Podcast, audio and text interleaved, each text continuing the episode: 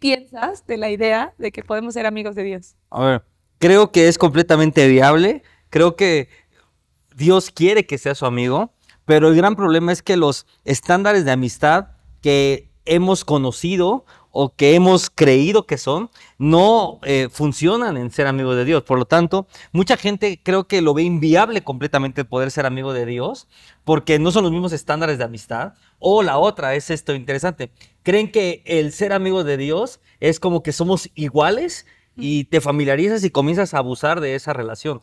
O también una relación en la que queremos que Dios haga todo y sea nuestro bombero y resuelva todo en nuestra vida, pero no estamos dispuestos a dar nada por él. E, es que ahí viene esto, o sea, realmente qué amigo tuyo en lo natural eh, o en el mundo normal resuelve tu vida. Ninguno. En el momento que comienzas a usarlo para una amistad, para resolver todos los problemas de tu día a día, terminas quemando esa amistad o terminas eh, rompiendo esa amistad, ¿no? Y muchas veces creemos que con Dios funciona así, pues no, o sea, eh, la forma de ser, de ser amigos de Dios tiene que ver con una relación, pues como lo es con un amigo, tiene que ser de dos lados, una carretera de dos vías. Eh, tiene que haber dos personas involucradas, tiene que haber el dar y el recibir, ¿no? Sí, y creo que lo mismo como una amistad normal construye en el día a día, en la comunicación, en el salir, en el conocer, lo mismo funciona con Dios y tenemos como una idea equivocada de cómo podemos conocer a Dios o que ya lo conocemos o lo conocemos por lo que alguien más nos dijo, pero no estamos entablando una verdadera relación con es él. Que también eh, muchas veces la iglesia o la religión o como le quieras decir, nos ha enseñado que el tener una relación cercana con Dios es un don, porque lo más fácil es atribuirle a un don una relación y no explicar que realmente es un trabajo diario de meses, de años, y entre más tiempo pasas y entre más tiempo eh, realmente construyes esa amistad, pues al final del día el resultado es increíble. Nada más que muy poca gente o muy pocas personas están dispuestas a pasar el tiempo y a entregar lo que se tiene que hacer o hacer lo que se tiene que hacer o entregar lo que se tiene que entregar para que esa relación sea una relación sólida, una relación fuerte. Ahora, para que como aterrizar lo que estamos diciendo realmente a la luz de la Biblia, porque la gente puede decir, no, es imposible ser amigo de Dios. Sí. Pues en la Biblia hay personas como Abraham, de las que Dios lo llamó amigo, y no fue de, un día para otro, cuando, cuando Abraham era Abraham sin H, o no fue de un día, de un momento a otro, sino fue algo que se fue construyendo con el tiempo. Sí, hoy, hoy oímos la palabra amigo de Dios aún normal. Eh, ¿no? en eh, las canciones. En las canciones. Yo me acuerdo que cuando era niño y cuando era chiquito en la escuelita eh, de la iglesia me enseñaban que Dios era mi amigo y que orar era platicar con Dios y, y cosas muy lindas y conceptos muy lindos, pero que realmente en la práctica cambia completamente, ¿no? Muchas veces no entendemos y creo que lo que dijiste Abraham es espectacular. La relación que tiene Abraham con Dios es insólita porque es la primera persona en la Biblia que Dios le llama amigo. Y, creo que es muy sencillo entender eso, porque simplemente tienes que ir un poquito a la historia de Abraham y, decir, ¿por qué Dios a él le llamó amigo? Y no a Noé, y no a Caín, y no a Abel, o no a Adán. O sea, ¿por qué Dios le llamó a Abraham amigo? ¿Qué hizo Abraham para que Dios lo llamara amigo, no? Y cuando empiezas a preguntarte y hacerte esas preguntas a la Biblia, mucha gente me pregunta, cuál es la voluntad de Dios o cómo hago para que Dios se manifieste o para que Dios me hable o para que Dios em, sí eh, pueda entender a Dios en mi vida. Y yo creo que la forma más sencilla es ver cómo lo hicieron los que están antes de nosotros, ¿no? Y vas a Abraham y dices, ¿por cómo le hizo Abraham para que Dios lo llamara su amigo? Porque estoy seguro que Dios es el mismo. O sea, Dios no cambia, esa es una característica de Dios, ¿no? Entonces, cuando tú entiendes que Dios es el mismo, que Dios no cambia, tú puedes ir a Abraham y decir, ¿Cómo Abraham hizo para que Dios sea su amigo? Yo puedo hacer lo mismo y estoy seguro que tiene que funcionar y que yo puedo ser llamado amigo de Dios. O sea, una cosa, y quiero, quiero poner este como, antes de que, yo sé que vas a soltar algo buenísimo Abraham, pero antes de esto, una cosa cañona es ser, o sea, que Dios te llame su amigo y otra cosa es que tú le digas amigo. Claro. O sea, mucha gente puede decir, ah, Dios es mi amigo. No, o lo voy a poner así, Lari es mi amiga. y, y alguien le pregunta a Larry, oye, ¿tú eres amigo de Joel? Decir, ¿quién es Joel? O, le puede, o te puede decir, Sí. o sea, ah, es un conocido, pero no es mi amigo. O sea, lo interesante de Abraham es que Dios dice, Él es mi amigo. O sea, Dios es quien llama amigo a Abraham, porque todos podemos decir, somos amigos de Dios. Pero lo interesante es, Dios te llama a tu amigo. Y creo que lo, lo más increíble a lo largo de la Biblia y desde que Dios creó a la humanidad Sí. es que en el corazón de Dios está el deseo de que sí seamos sus amigos. Totalmente. El deseo de que podamos tener una relación con Él, no una religión, sino una relación, una verdadera relación con Él, en la que no solamente nosotros le llamemos amigo, sino en la que Él también pueda llamarnos amigo. Como dices, es algo de, del día a día que se construye Sí. todos los días y de la misma manera como Abraham lo hizo y que es lo más espectacular. Y algo que me fascina de Abraham es que Abraham no tenía una Biblia y no tenía un background de Sí, un precedente. un, un- un antecedente Sí. o otras historias de alguien más que le, que le dijeran, esta es la manera de relacionarte con Dios, esta es la manera en que Dios habla, esta es la manera de acercarte a Dios, esto es lo que es le agrada a Dios y esto es lo que no le agrada a Dios. No tenía un background. Nosotros No. tenemos una Biblia donde hay mil antecedentes de cómo poder acercarnos a No, Dios, cómo y- habla Dios y cómo relacionarnos con Y Dios. mil, mil, yo le digo como quita pretextos de que eso es posible. O sea, mucha gente dice, es que en este tiempo se podía. Sí, el tiempo de Abraham es completamente diferente al tiempo de David, completamente diferente al tiempo de Lucas, completamente diferente al tiempo de Juan y diferente al tiempo de hoy. Pero lo que te enseña la Biblia es que muchas veces en toda la Biblia vas a ver gobiernos cambiar. Eh, situaciones en el desierto, gente en sus casas, eh, gente esclavizada, pero gente libre, pero bajo un faraón, pero bajo un rey, pero, o sea, todo cambia, una moneda diferente, una mala economía, una buena economía. Vas a ver un montón de factores, pero en todos tienes historias de éxito de personas que Dios los pudo llamar amigos, ¿no? Entonces, creo que eso es lo que está increíble, que hay una evidencia y aún conocemos historias nosotros y hay una evidencia tangible de que Dios puede ser tu amigo, Claro. número uno, y número dos, de cómo hacer o qué tienes que hacer para que Dios sea tu amigo. ¿no? Y ahí se desploman o se desabren, se abren muchísimas cosas como que Dios te hable, que Dios te use, que, ¿no? que Dios transforme tu vida, o sea, mil cosas, pero creo que todo radica, todo ese poder, lo sobrenatural, la liberación y todas estas cosas, radican en una verdadera amistad con Dios. Sí, que es una carretera de dos vías, Sí. que es relación, que es todos los días. Y algo que Abraham tenía, y eso es lo, lo, lo increíble, es que tenía una palabra de Dios.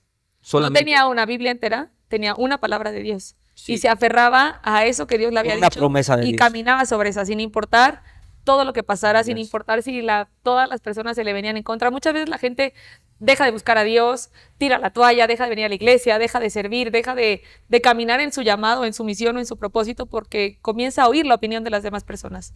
O tiene miedo a que las demás personas lo juzguen o lo que puedan pensar, o tu familia, o tus amigos, o en tu trabajo. Y muchas veces eso es el factor que te detiene de entablar una amistad. Como también muchas veces naturalmente cuando te metes en una relación y mucha gente está jugando en tu contra, Claro. empiezas a oír más esas voces. Entonces, Abraham se aferraba a eso que Dios le había dicho y, y la certeza de que fue Dios quien me lo dijo. O sea, estoy seguro que Dios me habló. Pero era un- era un- lo impresionante que Abraham es que era una palabra, o sea, Dios le decía, deja aquí, y decía Abraham, ok. Y no tenía más, o sea, no sabía nada. O sea, nosotros sabemos qué va a pasar en el futuro, nosotros sabemos qué va a pasar aún después de morir, Sí. Porque Dios ya nos los dijo. O sea, en su, en- o sea, la Biblia lo dice. Pero él no sabía qué iba a pasar después de morir. Es más, no sabía cuándo se iba a morir, no sabía eh, qué, qué- o sea, lo único que tenía era la promesa del día de Dios. Y como Y dijiste, caminaba sobre eso. se agarraba de ahí y caminaba sobre eso, ¿no? Y conforme iba caminando, iba descubriendo más cosas de Dios. O sea, Abraham tiene una promesa. Eso era lo que le, le impactaba a Dios de Abraham, que le creía, Claro. Que él le creía. Porque muchas veces vamos con Dios y no, ni siquiera creemos que Él puede estar enfrente de nosotros, que podemos ser sus amigos, que Él nos puede hablar, que eso que estamos oyendo es la voz de Dios, que lo que nos está pidiendo realmente lo podemos hacer o En- lo que nos está mostrando va a suceder. No le creemos. Y creo que a Dios lo que le asombraba de Abraham Es que esa es la era llave. su fe. Esa es la llave que creyó. Eh, la Biblia dice en Santiago 2.33, Abraham le creyó o creyó en Dios, ¿no? Y fue contado por justicia y fue llamado amigo de Dios. En otras palabras, o sea, la primera llave es realmente creerle a Dios. O sea, hay mucha gente que dice creer, es que es muy, es muy diferente creer en Dios a creerle a Dios. No sé si me explico, o sea, creo que mucha gente puede decir, yo creo en Dios, o sea, ¿qué, qué significa creer en Dios para mí? Creer en Dios es decir, creo que existe Dios, eh, creo, o mucha gente como lo dice, ¿no? Creo que hay un Dios, una energía, algo, o sea, yo creo que eso es creer en Dios, pero creerle a Dios es completamente personal. Es decir, yo hacerlo específico. Hacerlo específico o hacerlo personal. O sea, yo creo lo que tú dijiste para mí. O sea, yo creo que tú tienes algo para mí. Yo creo que tú me pusiste un propósito a mí. O sea, me, me, me permites aún seguir en la tierra porque tú tienes algo conmigo. ¿no? Pero es muy fácil confiar en Dios cuando conoces a Dios. Y mientras más lo conoces y mientras más te relacionas con Él, se vuelve más fácil creerle. Entonces creo que un candado sí es creerle para poder... Es que creer, creerle creo que es el primer paso.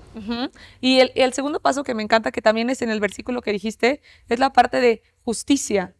O sea, el saber que estás bien con Dios. Sí, le fue contado por justicia. Que, no, que no le debes nada a Dios, te hace poder acercarte a Él y pedir cosas porque también el hecho de, poder ser amigos sí nos hace poder acercarnos a Él para poder pedir. Muchas veces agradecer, muchas veces conocernos, muchas veces platicar, pero también pedir. Y el estar bien con Dios, si muchas veces no podemos ni siquiera estar bien con nosotros mismos. Totalmente. O sea, la mente no te deja, la conciencia no te deja, sabes cuando hiciste las cosas mal, y, mientras más lo haces, esa voz más se calla o aprendes a callarla, pero es algo que sí está dentro de nosotros cuando no podemos ni siquiera tener paz con nosotros mismos. Pero el hecho de poder estar bien con nosotros y poder estar bien con Dios hace que podamos entablar una relación con Dios. creo que esos son los dos pilares ¿no? de Abraham. Eh, número uno, creer. Número dos, justicia. Que lo traducimos, o tú lo tradujiste muy bien. Justicia es estar bien con Dios. Entonces, cuando tú realmente crees en Dios, y cuando tú estás bien con Dios, automáticamente... Puedes ser amigo de Dios. Puedes ser amigo de Dios o puedes accesar a esa dimensión de amistad, ¿no? y entre mejor estés con Él y entre más creas en Él, pues creo que más amigo de Dios puede ser, ¿no? O sea, creo que la transición que la iglesia tiene que hacer ya, cuando hablo de la iglesia hablo de todo creyente, es pasar de creer en a creerle a. ¿no? O sea, creo que esa es la, transición, porque hoy hablamos muchísimos mensajes, muchísimas prédicas, eh, excelentes oradores, grandes pastores, y está increíble que prediquen, pero realmente todo regresa al principio, y creo que estamos regresando otra vez al principio de todo, como en Edén, como Abraham, como Noé, a solamente oír una palabra de Dios, creerle creerle a Dios y caminar en que esa palabra o eso que Dios te habló se va a cumplir. Y ahí viene lo segundo secreto o la segunda gran pregunta para ti. ¿Cómo oyes la voz de Dios? ¿Cómo sabes que es Dios? ¿Cómo sabes que es nuestro? O sea, ¿cómo Abraham sabía que Dios le estaba hablando? O sea, ¿cómo Abraham sabía que era Dios el que le dijo, salte de aquí? ¿Cómo Abraham sabía que era Dios quien le dijo, eh, dame a tu hijo y sacrifícalo? No, y no era el diablo. Lo primero, eh, creo que tienes que empezar a reconocer cómo es esa voz. Cada quien en el sonido, tenemos un sonido diferente que es como parte de nuestra huella digital o de nuestra esencia. Dios tiene una voz peculiar. Y mientras más te relacionas con Dios y empiezas a oír sonidos que vienen de parte de Dios, empiezas a identificar que esa voz viene de Dios. O sea, a veces puedes oír simplemente un susurro, a veces puede ser un pensamiento dentro de ti, a veces puede ser una voz audible o a veces puede ser una voz como un estruendo. Un sentir. A veces puede ser un sentir, puede ser un pensamiento, puede ser un sueño, puede ser como una visión que mientras estás despierto es una imagen que de repente entra y responder a eso. Esa es una Abraham dialogaba y razonaba con Dios acerca de lo que Dios le mostraba. O incluso cuando quería detener algo, el juicio de Dios, y se paró ahí, se puso a dialogar con él como un amigo. O sea, creer que, que sin perder esa línea de respeto y de reverencia a Dios, puedes acercarte con Dios y dialogar. Hey, ¿qué es esto que me estás mostrando? No entiendo. Claro. Muéstramelo de otra manera. ¿Qué tú quieres que haga con esto que me estás mostrando? O sí, ya fallé en esto. ¿Qué hago? ¿Cómo lo arreglo? Ayúdame a arreglarlo. Pero es dialogar, no es solamente creer que vas a ir, Dios te va a hablar y, y- y todo se va a quedar en eso, sino ir y dialogar, que como dijiste al principio, es algo de, de- de- es una calle de dos sentidos, Es donde que- Dios habla, pero tú te respondes a lo que Él te está hablando. Dijiste una palabra clave, que es el razonamiento. Y creo que voy a romper aquí como en dos partes el razonamiento. El razonamiento muchas veces es el enemigo de la fe, ¿ok? Pero la gente ha vivido muy engañada con esto. El razonamiento natural. O sea, ¿cómo Dios va a hacer esto? ¿No? Ese razonamiento natural. Pero como hemos creído que el razonamiento es el enemigo de la fe, no hemos Usado. sabido ser racionalmente espirituales. Que es un gran término. Que es espiritualmente razonar lo que espiritualmente te está diciendo Dios. Es decirle, hey, justo lo que dijiste, eso es un razonamiento espiritual. Y es un nivel muy alto, pero es fácil llegar ahí. Claro. Eh, y eso es clave, ¿no? Decirle, a ver, yo entiendo que este sueño viene de ti. Y uno de los tips también, como dijo eh, Larry, que puedes como ver en visiones, en, en pensamientos y así. Otra cosa es que Dios siempre habla en primera persona, o sea, siempre es el primero en hablar. Siempre es el... La primera voz que oyes. La primera voz que primera oyes. impresión. O sea, si tú dices como, ay, voy a salir de mi casa hoy. Y dices, Señor, gracias por este día. Y sientes no salir, no salgas. O sea, ese es lo... Dios siempre habla, es lo primero. El ¿no? primero, sí. Entonces, bueno, ese es como un tip para escuchar la voz de Dios. Pero entendiendo eso, decir, a ver, ok, sentí esto, sentí no salir. ¿Pero por qué? Exacto. O sea, tú le puedes decir al Señor, estoy reconociendo que esto viene de ti, pero ahora dime por qué. ¿Qué hago yo con esto? Ok, me quedo en mi casa, pero ¿qué quieres que me quede hacer? ¿Qué quieres que tú haga? Porque yo sé que Dios siempre tiene un plan. O sea, a diferencia de nosotros, yo puedo vivir sin planes. Y levantarme un día y decir como, ah, no tengo nada que hacer, qué rico, voy a ver la tele. Y, Pero y no, voy no tener nada que hacer y ver la tele. Es un plan. Pero puedes despertarte sin un plan. Y decir, pues a ver qué pasa, ¿no? Y prendes la Improvisa. tele e improvisas. Pero Dios, no, pero Dios nunca improvisa. Dios siempre tiene un plan. Y, y el secreto es que Dios siempre tiene un plan diario para ti o para mí. El problema es que como no le preguntamos el plan de Dios o no razonamos lo que Dios nos habla, pues no, tenemos ni idea qué hacer de la vida. Y entonces se vuelve monótona, perdón, se vuelve monótona nuestra vida. Trabajo, escuela, eh, casa, casa, escuela, trabajo, hijos, casa, escuela, trabajo, bla. Cualquier combinación de esas y el plan de Dios y lo que Dios tenía para ti ese día, que igual podía cambiar tu vida a 180 grados. Creo que el diálogo con Dios puede empezar desde una pregunta de ¿qué tú quieres de mí? Ahí está. O sea, creo que, creo que es una manera de comenzar una conversación con Dios. O sea, y puedes estar en tu cuarto, puedes tener un lugar específico, pero simplemente donde no haya distracciones, tu teléfono esté apagado, o sea, esté el silencio. Y simplemente cerrar tus ojos y decir como Dios, estoy aquí, sé que eres real, ¿qué tú quieres de mí? O sea, quiero ser contado como tu amigo, como tu amiga, quiero ser llamado tu amigo, quiero conocerte, pero el diálogo puede comenzar desde esa pregunta. ¿Qué tú quieres de mí? Y siempre me preguntaste que, que cómo sabes que Dios está hablando, ¿no? Y ya dijimos que Dios habla en primer lugar, las maneras en que puede hablar, pero también la voz de Dios es algo que siempre va a traer paz a nuestra vida. O sea, lo que sea que oigas, va a traer paz a nuestra vida. Entonces, eh, lo que sea que Dios te muestre, lo que sea que Dios te revele, lo que sea que vas a hacer, es algo que va a traer paz a tu corazón. Nunca va a ser algo que te va a inquietar, que te va a atemorizar. Siempre va a traer paz. Estar dentro de la voluntad de Dios o la voluntad de Dios es un lugar de paz. Sí, y es una paz que muchas veces no entiendes, porque a veces Dios, Dios te pide hacer cosas grandes O locas. o locas, y, y sabes que va a ser un camino, una montaña rusa, pero hay dos personas en la montaña rusa. Unos que son, la, yo le digo las Laris y los Joeles, ¿no? O sea, hay unas personas que se suben a una montaña rusa y van así, y van así, y hay otros que vamos en la montaña rusa así, Sufriendo. sufriendo y paniqueados. Y creo que tiene que ver con entender lo que va a pasar.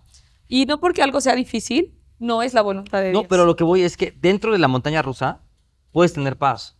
Sí. O sea, yo, yo siempre le digo a Lari como, ¿cómo le haces para ir con los brazos arriba y riéndote y así? Dijo como, es que confío plenamente en la ingeniería del juego, cómo está hecho el juego y los estándares de seguridad que usaron, que simplemente disfruto del juego, ¿no? Entonces, creo que muchas veces cuando hace la voluntad de Dios, a veces es una montaña rusa, pero tienes que confiar en la ingeniería, en el plan perfecto, en la forma en la que está hecho ese plan, que sabes que vas a llegar a buen puerto, que sabes que vas a pasarla bien, que te vas a desestresar, que vas a gritar, que muchas veces vas a sentir una caída horrible, pero vas a llegar al lugar donde está planeado que llegues, ¿no? Y sí quiero recalcar que si no, o sea, no porque algo sea difícil significa que ya Dios no está en el medio.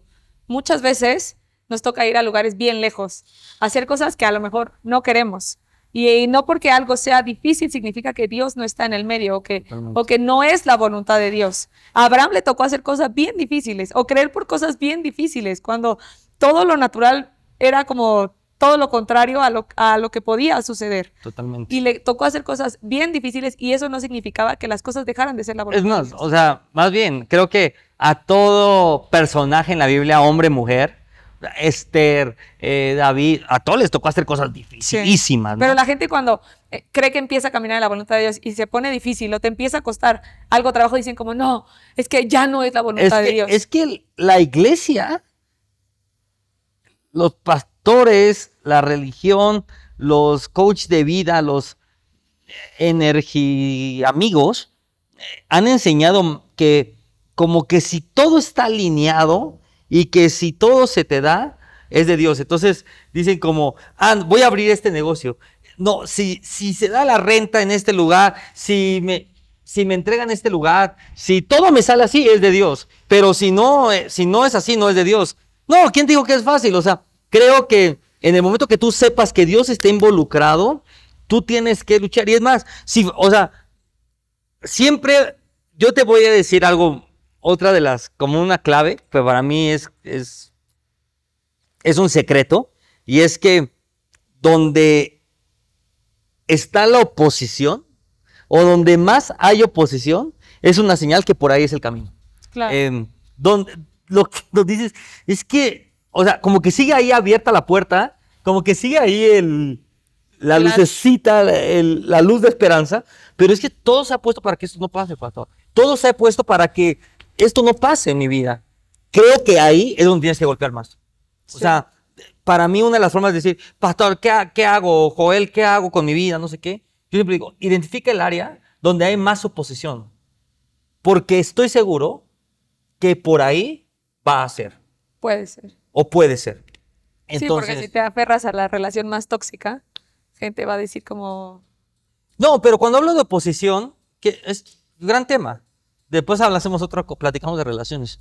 Pero cuando hablo de oposición, no hablo de justo eso, ¿no? De una mente, o sea, decir como, ah, no, es que esta relación, me golpea todos los días mi, mi novio, entonces este, este es, no, no, no. Yo hablo como que de un trayecto. de un trayecto, de un camino, de decir como, es que quiero, quiero abrir, que- quiero orar por X persona. Y siempre pasa algo que no se da. Sí. ¿No? O sea, se pasa algo en la agenda, se salió de viaje y yo sé que está enfermo y que yo sé que Dios lo puede sanar, pero pasan mil cosas. Bueno, aférrate ahí, porque puede ser que ese milagro sea lo que detone tu llamado, entero. tu propósito, eh, lo que Dios quiere contigo, aún tus finanzas, Claro.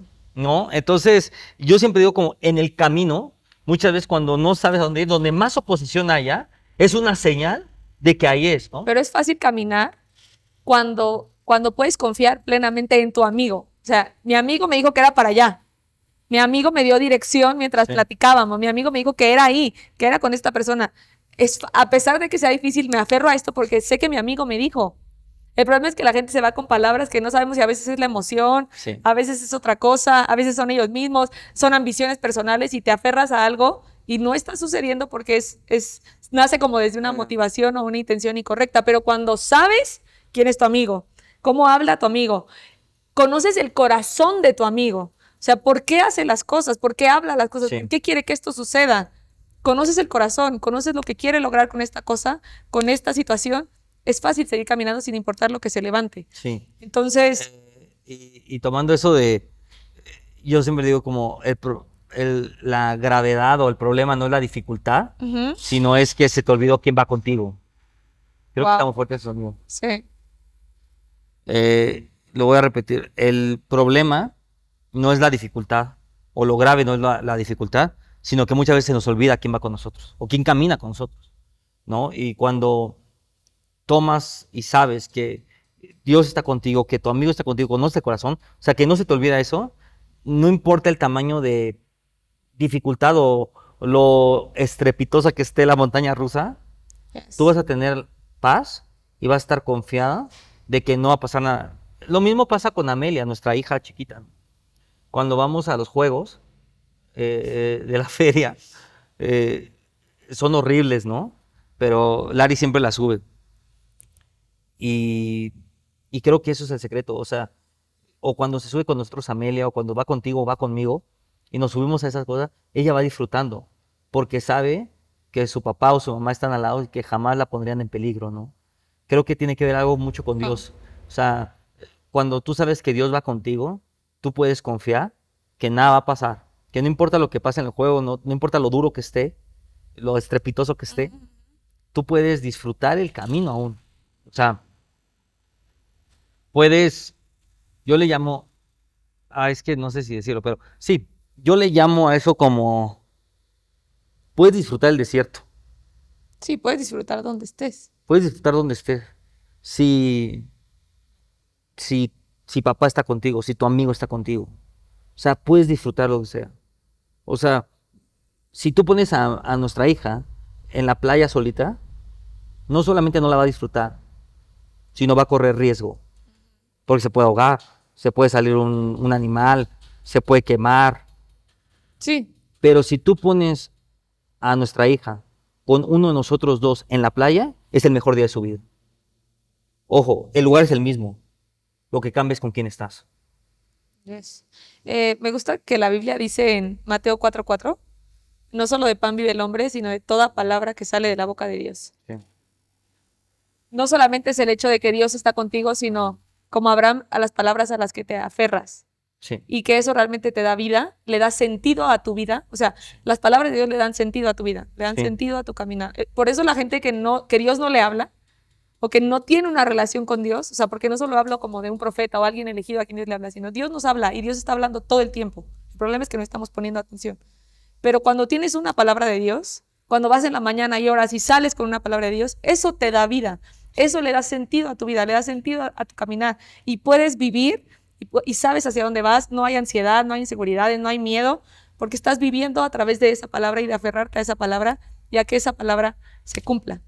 Entonces, es increíble el poder ir y buscar a Dios y buscar ese diálogo con Dios y buscar esa amistad con Dios y, y desde el pensamiento y el corazón de decir, estoy aquí porque sé que tú también, no solo yo me quiero relacionar contigo, tú también te quieres relacionar conmigo. No solo, me gusta enseñarle a la gente esto y es que más de lo que tú quieres estar cerca de Dios, es Dios quien desea estar cerca de ti. Y quien cuando llegas ahí es como que estaba esperando este momento para estar juntos, estaba esperando este momento para, para que me conozcas, estaba esperando este momento para ser uno. Más de lo que tú lo deseas o incluso eh, lo necesitamos. O sea, muchas veces necesitamos estar en ese lugar y más de lo que de lo que creemos que nosotros necesitamos de eso, es Dios deseando que estemos ahí, Dios deseando tener una plática con nosotros, Dios deseando revelarse a nosotros para que nuestra vida deje de ser basura, deje de ser miserable, deje de ser vacía, deje de ser superficial y sea real y tenga vida y tenga plenitud y tenga bendición. En conclusión, ¿puedes ser amigo de Dios? Sí, sí puedes ser amigo de Dios, pero la clave es tu corazón, la clave es buscarlo, la clave es una carretera de dos vías, que es Él habla, tú escuchas, tú hablas, Él escucha. La clave es que tú das, Él da. y que vas a estar tan cerca de Dios como tú quieras estar. Tú, tú decides qué tan cerquita quieres estar. Si quieres una relación lejana, si quieres una relación normal, promedio, o si quieres una relación cercana, real, estrecha, fuerte para la eternidad. Cada persona tiene la capacidad de decirlo. Dios no lo decide porque dentro de su voluntad Él desea estar cerca de todos nosotros. Pero somos nosotros quienes decidimos si, si vamos a estar cerca o lejos o cómo va a ser la cosa.